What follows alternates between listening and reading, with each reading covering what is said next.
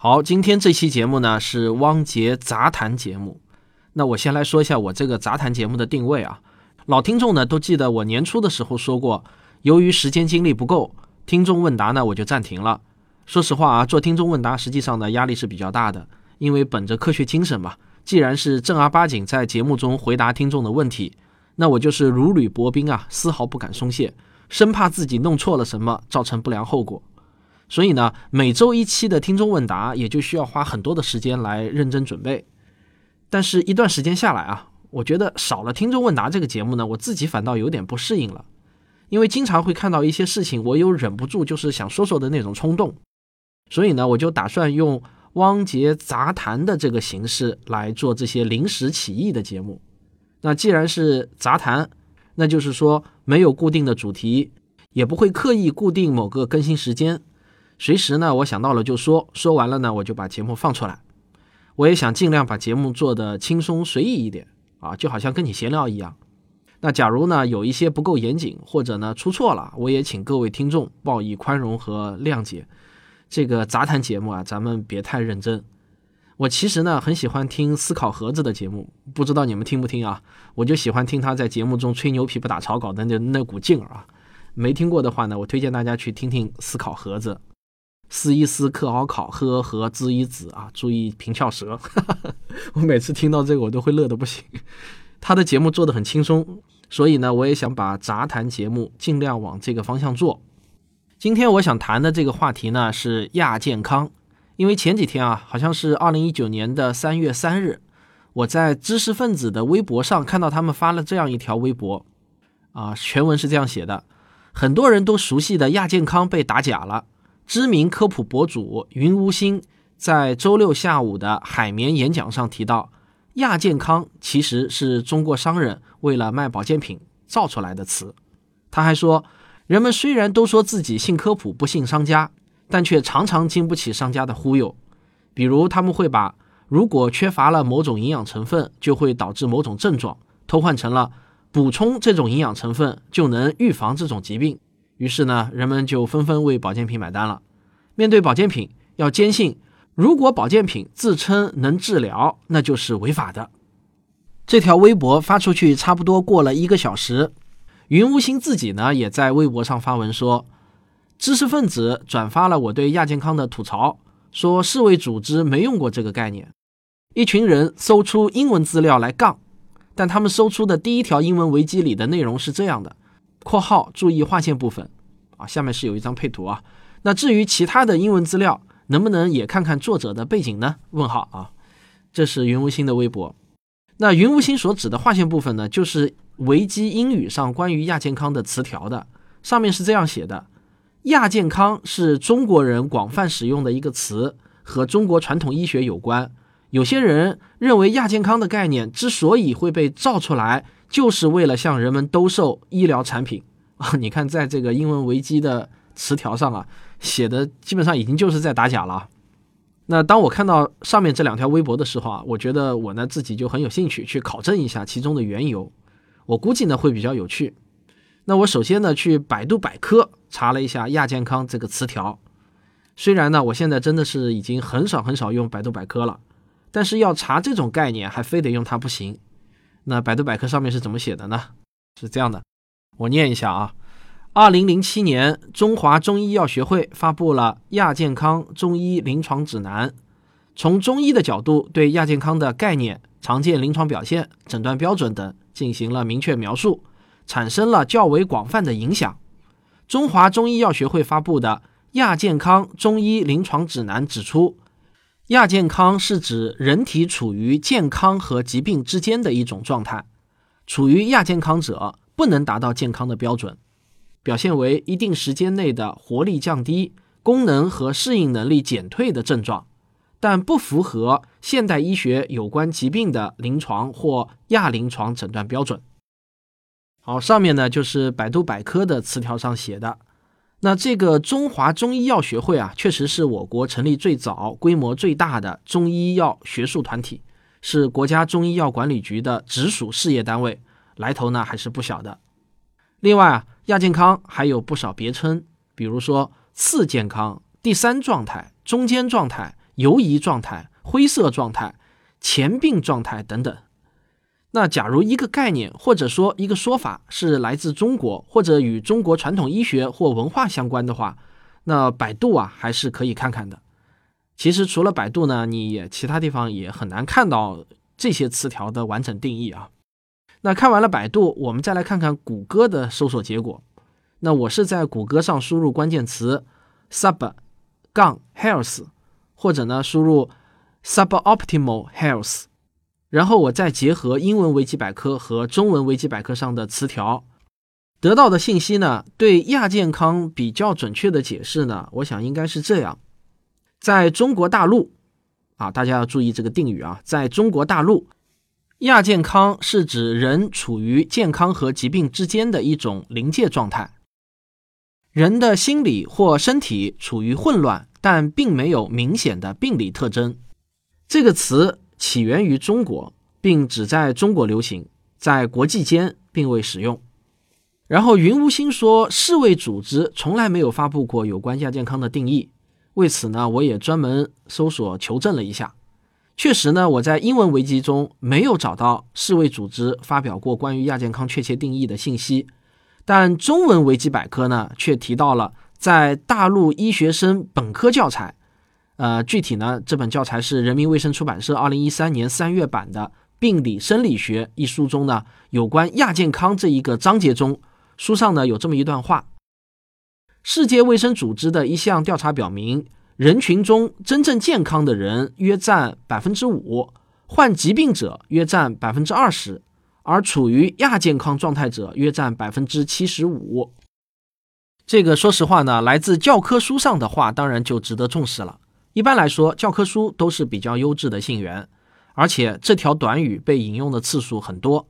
比如在搜索结果中，就有来自搜狐网的文章标题：百分之七十五的人处于亚健康状态。别把亚健康不当回事儿。那这个标题里的百分之七十五的数据，显然呢就是来自那本教科书上的数据了。那这就让我更加好奇了：亚健康这个被传统医学界明确定义的词，到底是否得到了世卫组织的认可呢？但是啊，经过一番努力，我在谷歌以 “sub health” 和 “WHO” 为关键词组合搜索，并没有搜索到世卫组织发表过关于亚健康的任何信息。既没有明确的定义，也没有什么统计调查，这个连定义都没有啊，当然也就不会有多少多少人是亚健康状态的调查报告了。不过，如果你在必应上啊，就是病上，同样以 sub health 和 WHO 为关键词搜索的话，你会发现首页返回的明确信息是，世卫组织将亚健康状态定义为健康和疾病之间的一种状态。所有生理和化学指标正常，但人感觉到不适甚至痛苦。那病上搜索结果的第一条就是这样一条信息，而且呢还被画上了一个框啊，这表示就是病上就是推荐的搜索结果。但是啊，我点进这条信息就会发现，它的发布者其实并不是世卫组织，而是位于美国加州森尼维亚市的炎黄中医研制中心。那如果我把世卫组织的全称 World Health Organization 和 Sub Health 放在一起，在必应上搜索的话，结果呢也是完全相同的。但是这次发布信息的是一家名为“草药之道”，是一家英文网站啊，它的英文名称是 Tall of Herbs，就是草药之道的意思。这家英文网站发布了以上信息。那我想呢，到这里啊，我基本上就弄清楚来龙去脉了。所谓的世卫组织发布亚健康数据的真相是什么呢？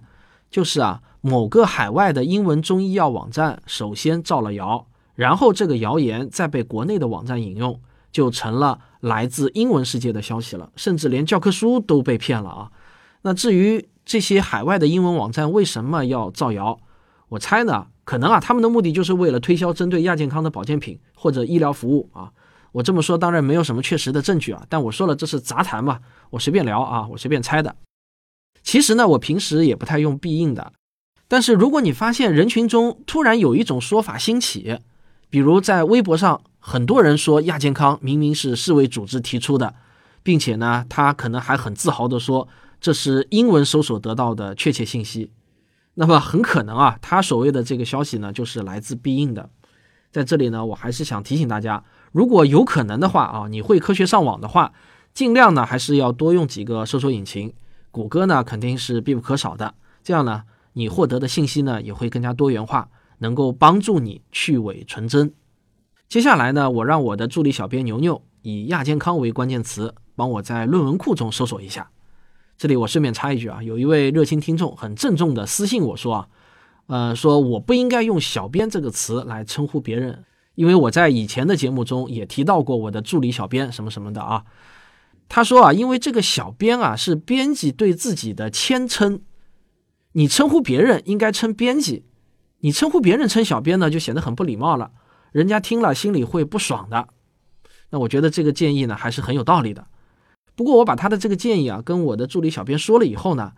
我的这个小编牛牛啊，却说他自己喜欢在我节目中叫他小编牛牛，他觉得这样挺亲切的，嗯，并没有觉得被冒犯了。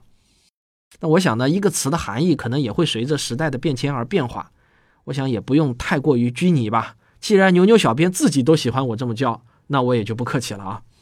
小编牛牛查到的论文大都呢是来自中国的学者，发布在一些开源的期刊上，有一些还经过了同行的评议，比如有一篇论文就是发表在。英国医学会公共卫生这本期刊上的啊，当然，虽然这本呢不是核心期刊，但是呢，它也是有同行评议的，也是全球最大的公共卫生开源期刊。那这篇论文呢，给亚健康设定了一个具体的数值，但是它的这个定义呢，是论文的研究者自己提出的啊，自己设置的，并没有得到权威机构的认可。但是论文呢，还是值得参考的。它上面的定义是说呢。BMI 指数大于等于二十五，或者男性的腰围大于等于一百零二厘米，女性的腰围大于等于八十八厘米，血压的收缩压在一百二十到一百三十九毫米汞柱之间，舒张压在八十到八十九毫米汞柱之间，然后再结合其他的一些诸如血脂、总胆固醇、血糖、肝肾功能指标等等，符合某些条件的人就被认为是处在了亚健康状态。这篇论文还提出。中国中部地区的亚健康人群占比比较高。那看完这篇论文啊，我是这么想的：首先啊，能定量，这肯定就是一种进步；有明确的指标，对于诊断疾病那是必须的。第二呢，我通篇看下来，研究人员对亚健康的划定只有两条：第一条呢是肥胖，第二条呢是指标就快，但是还没有超过正常值。不过这样呢，就算是亚健康了吗？比如我们国内呢，一般把高血压的判断标准呢是定在高压大于等于一百四十毫米汞柱，低压呢是大于等于九十毫米汞柱。但是如果按照这篇论文的定义话，一个人他的高压一百三十五，低压八十五，那就可以被判定为亚健康了。那这个逻辑到底是否成立呢？我呢，说实话也不是医学专家，我当然也不好随便乱说。但是我想啊，起码定量在我看来呢，确实是进步的。能经过同行评议的论文也是具有参考性的，而另一篇是发表在一本叫做《英国医学杂志开放版》的期刊上的。那这篇论文呢，是针对中国医务人员与压力相关的社会心理因素做了调研。这篇论文认为，这些因素与亚健康状态高发存在关系。调查的形式呢是抽样发放问卷，然后回收问卷做分析。但问卷的计分内容，也就是对亚健康的判断标准，显然和上一篇论文呢是很不相同的。这本杂志也是一本经过了同行评议的开源期刊。大家应该还记得啊，我以前说过，科学结论发表的唯一途径，目前来说呢，还是只有科学论文这一条途径。所以不管怎么说呢，有论文总归是好的。这两篇论文比起民间各种这种营销资料上对亚健康概念的滥用。那无疑呢是严谨得多的，在我之前提到过的百分之七十五的人处于亚健康状态，别把亚健康不当回事儿的那一篇网文中啊，就显得不严谨的多了。在那篇文章中，大家可以去搜一下啊，他明确提出了亚健康的五大危害。这个呢，我怎么看怎么像是卖保健品的套路啊？他提出的这个亚健康的五大危害有：第一，亚健康是大多数慢性非传染疾病的病前状态。大多数恶性肿瘤、心脑血管疾病和糖尿病等均是从亚健康人群转入的。这个呢，我觉得是废话，因为百分之七十五的人都是亚健康状态的人，那得病的人当然都是从这百分之七十五的人转入，这也是毫无疑问的。所以像这样子的话，你翻来覆去，他怎么说都是对的。好，这篇文章第二点说，亚健康状态明显影响工作效能和生活、学习质量，甚至危及特殊作业人员的生命安全，如高空作业人员和竞技体育人员等等。这个后面还有三条啊，都说的非常的恐怖，我也不想再念了，因为我怕有人断章取义。以为我也在用亚健康来恐吓我的读者啊，这样就不太好了。反正呢，这篇文章把亚健康说的，我看是比癌症还恐怖啊！我都宁可得癌症，也不想得亚健康了。我想提醒我的所有听众一点啊，如果你在生活中或者有一篇营销文案，把亚健康说的这么恐怖、这么可怕来恐吓你的话，那么你就应该警惕他是不是在向你推销保健品了，或者说他即将向你推销保健品了。希望我的听众呢都能明白一点：没有测量啊，就没有科学。亚健康到现在为止呢，都还是一个没有得到科学共同体认可的可以测量的指标。那无法准确重复测量的概念，它其实呢都不是一个科学的概念。所以呢，千万不要被亚健康恐吓到。那么有些人可能确实对自己的健康感到焦虑，或者呢他确实觉得身体呢有一些不适，但是呢又找不到病因，这时候该怎么做呢？我觉得呢，这时候的做法很简单，因为啊，这属于健康管理的范畴。每个人都应该做的呢，就是改变自己的生活方式，让自己的生活方式更健康。比如说，要有充足的睡眠、均衡的饮食、适量的运动、戒烟戒酒等等。听起来呢，这些都是老生常谈，但是呢，这些还真的都是非常正确的一些道理。虽然这些道理呢，真的是听起来一点都不稀奇。但是说实话啊，要维持健康，还真的就是遵循这些简单的道理就够了。因为世卫组织明确说过，人的健康其中百分之七十五的因素是由生活方式决定的。这个呢是确实是世卫组织说的。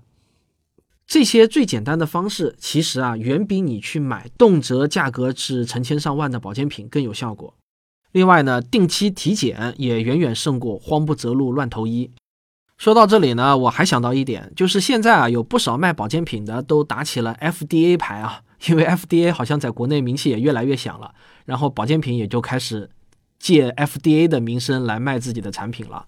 有很多保健品呢，都声称自己卖的东西呢是通过美国的 FDA 认证的，疗效有保证。那凡是这么说的呢，都是骗子啊！在这里呢，我要说明一下，美国的 FDA 呢肯定是不认证保健品的。保健品的上市也不需要 FDA 的批准。在美国，如果有保健品宣称可以治愈某种疾病或者延缓症状，那是违法的。如果做了以上宣称，FDA 就可以发出警告。如果拒不改正的话，还会被起诉。那我国的食药监局 CFDA 从2017年4月份开始，也基本上仿效 FDA 对保健品的管理办法，对大多数保健品呢都是只备案不审批。但是呢，明确规定保健品不得宣传疗效，也不能替代药物。所以呢，我想请大家记住，凡是任何宣传有明确治疗效果的保健品都是骗局，无一例外。那如果有一款保健品宣传它可以治疗亚健康，这个在我看来呢，就是在打政策的擦边球了。因为亚健康这是一个被制造出来的概念，它不是疾病，所以当然也就不会受到法律的约束。但是如果它被用来做恐吓式营销，倒是很容易忽悠到老百姓的，至少我的亲戚朋友圈里头就经常有这样的营销文章在传来传去啊，有很多亲戚都被恐吓到。那好，那我今天做这个节目的目的是什么呢？其实呢，我这期节目的目的啊，就是站队，和知识分子以及云无心一起来打假亚健康这个伪科学的概念，或者说至少它还不是一个被科学共同体所承认的概念。当然啊，我也猜到了，估计呢，我这期留言中又要起争议了。有一些传统医学的爱好者呢，可能会发表不同的看法。这个没关系，我想啊，真理越辩越明吧。那我也希望大家能在留言评论中多多表达自己的观点，也可以和我们一起争论吧。好，汪杰杂谈这个节目呢，就是不固定主题，就是杂，就是比较随意啊。那么也希望大家别太认真，好吗？啊，如果你想喷我的话，也请手下留情。好，咱们下期再见。啊，今天还有几句结尾废话要说啊。我们科学声音今年四月二十八日在绍兴举办第四届理性的力量演讲会，目前呢一千两百张票已经消耗过半了。如果你想去的话，要早点到我们科学声音的微信公众号的菜单中去寻找购买链接了。早买的座位呢，肯定会比晚买的座位要好。那这次呢，绝大多数的听众啊，都是从外地专程赶到浙江绍兴去听我们的演讲会。我们目前呢，正在找这次演讲会的赞助商，那已经有好几家有意向的在谈了。假如你想赞助我们这次活动，那么现在呢，请尽快联系谭老师，他的微信和 QQ 号都是四零零零零九五九。说实话，我们的赞助费是很实惠的，性价比超高啊。不过我在这里要声明一下啊，我们是不接受保健品厂商的赞助的。好，请您谅解，谢谢。科学声音。